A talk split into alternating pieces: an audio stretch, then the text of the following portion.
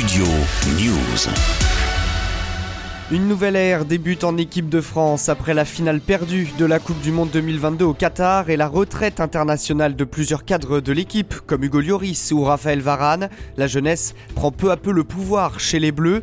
Kylian Mbappé a été désigné nouveau capitaine de l'équipe de France lundi par le sélectionneur Didier Deschamps. À seulement 24 ans, l'attaquant du PSG est naturellement devenu le leader de cette nouvelle équipe, notamment après sa Coupe du Monde XXL. En charnière centrale, le joueur du Bayern Munich, Dayo Upamecano, Mécano est voué à remplacer Raphaël Varane en tant que patron de la défense. À ses côtés, deux choix sont possibles, Ibrahima Konaté ou Presnel Kimpembe, mais ce dernier enchaîne les pépins physiques au PSG, tandis que dans les cages, Mike Maignan est le remplaçant désigné d'Hugo Lloris. Le gardien de but de l'AC Milan est actuellement un des meilleurs au monde à son poste. Et puis en attaque, la Coupe du Monde a aussi révélé le jeune joueur de Francfort, Randall Colomwani. Bref, malgré la perte des joueurs cadres, l'équipe de France a encore un bel avenir devant elle, mais le sélectionneur Didier Deschamps reconnaît en conférence de presse lundi que du temps sera nécessaire pour consolider cette équipe avec euh, la nouvelle génération. Il n'y a qu'à regarder le dernier match qu'on a fait et l'équipe qui finit euh, ce match-là a enlevé euh,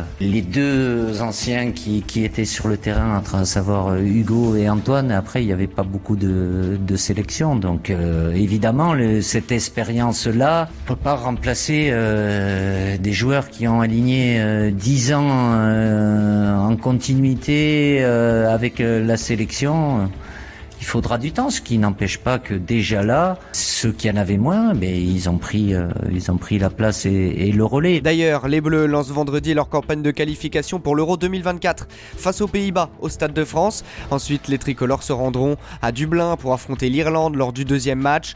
L'occasion de voir le nouveau 11 de Didier Deschamps en action. Studio News.